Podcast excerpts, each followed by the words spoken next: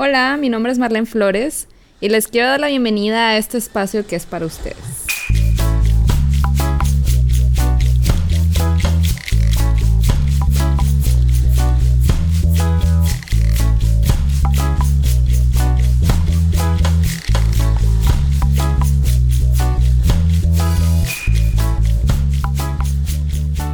Hola, bienvenidos a este espacio de nuevo.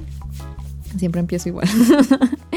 y pues bueno, este, este episodio en general se trata de quién eres tú, ¿no? O sea, ya, ya sabemos quiénes somos, que somos seres evolutivos, que tenemos una capacidad impresionante de adaptarnos al cambio, que tenemos un, un sentido, perdón, de supervivencia también muy alto. Entonces, bueno, ya sabes quiénes somos como en referencia al pasado.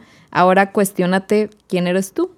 En realidad, o sea, bueno, obviamente yo no te puedo dar esa respuesta, pero a mi experiencia y perspectiva, pues yo también he pasado como por unas dos o muchas cosas y pues me ha ayudado a darme cuenta como, o sea, cómo soy yo, ¿no?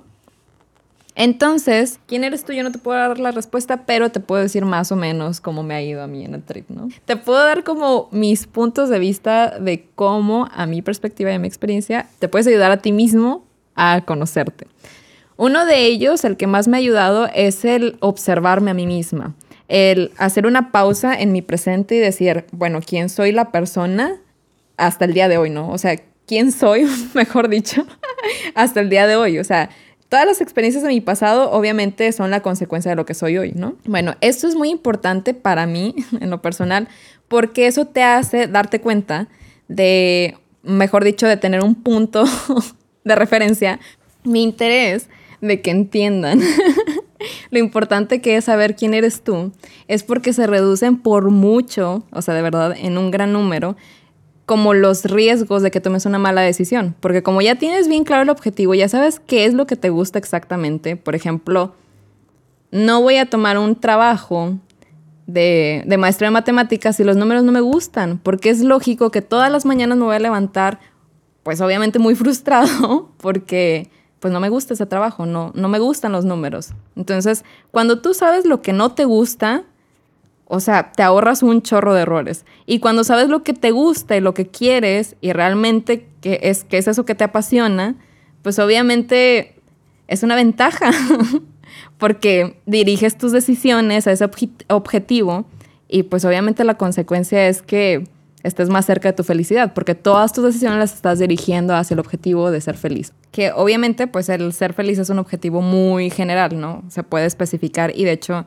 es una también de las recomendaciones de que cuando tienes una meta muy, muy, muy alta, pues solamente la, la divides en cachitos. Entonces, en lugar de quiero ser mm, bailarina, o sea, corta tu objetivo a quiero meterme a clases de baile, ¿no? Entonces, pero bueno, de eso vamos a hablar más adelante. En realidad, lo más importante y lo que quiero enfatizar de, este tema es que somos seres humanos, entonces realmente es muy normal y que nos equivoquemos, pero a lo que voy es que es imposible no cometer malas decisiones, entonces también hay que tener un poquito más como de amabilidad con nosotros mismos cuando tomamos malas decisiones, porque obviamente como estamos en constante evolución, tal vez lo que te gustaba hace cinco años ya no te gusta ahora, entonces tienes que estar en constante revisión, en, constantes, perdón, en constantes como chequeos, ¿no?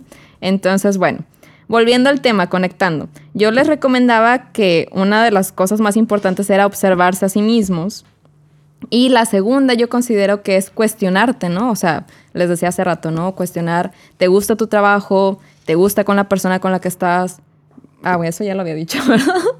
Entonces, bueno, como ya se los había dicho, quiero conectar ese punto, ¿no? En el que ustedes hagan esa tarea de realmente tomarse un tiempo, definitivamente porque considero yo que es necesario estar a solas, como en, en tu cuarto, realmente así dispuesto a escucharte a ti mismo, ¿no? Y pues bueno, para hacer esto un poquito más realista, les quiero dar un ejemplo que realmente me cuesta un poquito porque es algo muy personal mío, ¿no? Pero realmente cuando yo tuve esta autoevaluación de mí misma, dije, wow, o sea, realmente me quería poner una medalla y regalarme un trofeo por haber resuelto esto también, ¿no? Y se los quiero compartir, obviamente, con todo mi corazón, abriéndoles así todo de mí, o sea, mostrándome transparente, mejor dicho, este, cómo lo resolví yo, ¿no? Y empiezo a contar. En cierta etapa de mi vida, me obsesiono con fulanito. Digo obsesión porque yo pensaba que estaba súper enamorada de él, pero ya después me di cuenta que no, que era una obsesión absurda. Entonces, bueno, obviamente yo he tenido casi siempre un ideal de hombre, ¿no? O sea, tengo como ciertas especificaciones de, a referencia, obviamente, de las cosas que me gustan y de las cosas con las que puedo lidiar. En ese entonces yo no entendía por qué estaba obsesionada con esta persona porque para nada se acercaba a lo que yo quería. Sin embargo, mi obsesión era mucha, entonces hice este ejercicio, o sea, en un día, yo sola, me empecé a cuestionar y realmente, o sea, parece de risa, pero fue como un dirigirme hacia mí y decirme, Marlene, neta, o sea, dime la verdad. ¿Cuál es la razón por la que te obsesiona tanto esta persona? O sea, neta no te voy a juzgar, o sea, soy yo escuchándote a ti misma, ¿sabes? Entonces no te voy a juzgar, o sea, al contrario, necesito, necesito entenderlo para poder darle una solución. Entonces, es sincera conmigo misma. Entonces, pues wow. La respuesta me sorprendió muchísimo, o sea, realmente me imaginaba cualquier otra cosa y cuando empecé como a preguntarme, ya neta, o sea, ¿cuál es la razón? ¿Cuál es la razón? Sentí como si me estuviera quitando máscaras y cada vez era más sincera conmigo misma hasta que me dije a mí misma, pues porque me conviene. O sea, es dueño de un negocio, tiene mucho tiempo libre y pues obviamente está guapo y es una persona difícil así como de, de enganchar o de, me explico. Entonces si yo lo tengo, pues sería un trofeo, ¿no?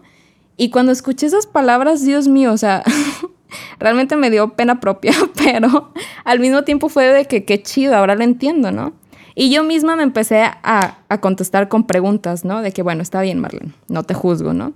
Nada más quiero que tomes en cuenta que esta persona toma mucho, ¿no? Entonces, ¿tú te imaginas lidiando en una situación donde él esté borracho o que esté borracho todo el tiempo?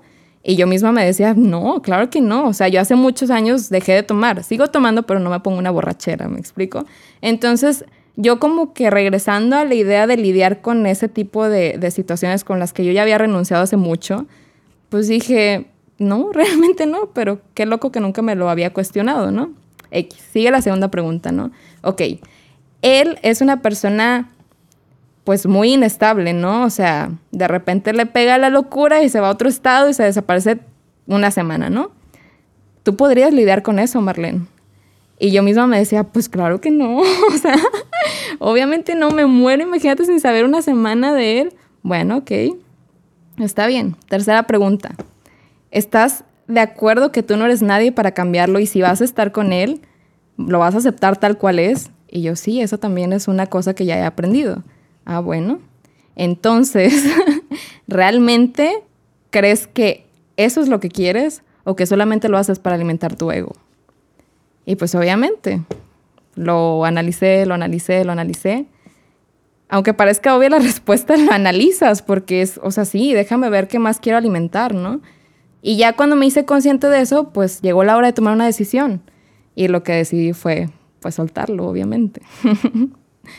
bueno, conectando con lo primero, con este ejemplo tan explícito, lo tercero que considero, aparte de observarte, cuestionarte es mucha sinceridad, porque realmente cuesta, o sea, cuesta muchísimo notar que a pesar de que yo tenía una idea de que yo soy súper noble y súper humilde y desinteresada, me explico, o sea, esa es la historia que yo me cuento de mí, pero al, momento de yo darme cuenta que tengo como esta parte también como egocéntrica, ambiciosa, me explico, pues obviamente sí te causa un shock, o sea, es como conocer una parte de ti que tenías bien, pero que si bien guardada y reprimida, como si fuera ahí un león enjaulado, ¿sabes? O sea, abrirle la puerta a esos como demonios, por así decirlo, no es nada fácil. O sea, realmente es como, uff, tienes que respirar muy hondo y decir, bueno, pues te, te, tengo que solucionar, ¿no? Al final de cuentas es una herida que tenía por ahí guardada. No sé por qué razón, obviamente no recuerdo el momento de la herida, pero sí me seguía doliendo, ¿no?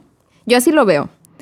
Cuando te atiendes a ti mismo, cuando empiezas a cuestionarte todas esas cosas que te están poniendo en, en situaciones perdón, caóticas, empiezas a romper patrones, empiezas a cambiar la realidad, ¿sabes? O sea, empiezas como a, a crear un panorama distinto porque ya te atreviste a abrir como esa cajita de Pandora donde salen todos los demonios y empiezas a hablarle a cada uno o sea, sí, de frente y decirles, ¿cuál es tu problema? O sea, ¿cómo te ayudo? Me explico, para que en lugar de que me estés como, en lugar de que estés en contra de mí, estés de mi lado, ¿sabes? Que seamos equipos, ¿sabes? Porque obviamente la ambición es buena a cierto medido, ¿no? De medida, perdón. La ambición es buena a cierta medida. Y pues obviamente, o sea, eso es cuando no te conformas. O sea, la ambición bien dirigida es, es, esa gasolina que te lleva hacia no conformarte, a no decir de que, bueno, esto fue lo que Dios me mandó, o bueno, nada más para esto me alcanzó, ¿no? A decir, bueno, ahorita me alcanza para esto, pero quiero que mañana me alcance para más, ¿no? Así lo veo yo. Entonces, les comparto mi perspectiva porque al final de cuentas, este es como, lo estoy viviendo yo, es como lo estoy sintiendo también. Y si en algún momento te llega a servir como este ejercicio, que al final de cuentas, pues es una meditación muy profunda hacia ti mismo, ser una introspección, este, bueno, considero que a muchos les puede ayudar. Entonces, esa es la intención de compartir. Muchísimas gracias de verdad por estar otra vez más aquí conmigo. Realmente no les puedo explicar. Para mí es súper terapéutico, ¿saben? Como también el, el, escucharme a mí misma decirme, es, o sea, contar esta historia, pues obviamente es como un autoanálisis mío. Y ojalá y de verdad ustedes se den la oportunidad de, de, hacerlo con ustedes mismos. En realidad no pasa nada. Somos nosotros, nadie nos va a escuchar, Dios no juzga, o sea, nada más nosotros nos juzgamos. Entonces, si tú crees en un ser superior, créeme. O sea, para nada es esa persona que castiga y así. Pero bueno, no me voy a meter como en temas religiosos. y pues simplemente les quiero dar las gracias por estar aquí. Así que nos vemos en otro episodio. Bye bye. Síganme en mis redes sociales. En Instagram aparezco como arroba mardeflores.mx. Correo es contacto arroba mardeflores.mx y la página es www.mardeflores.mx.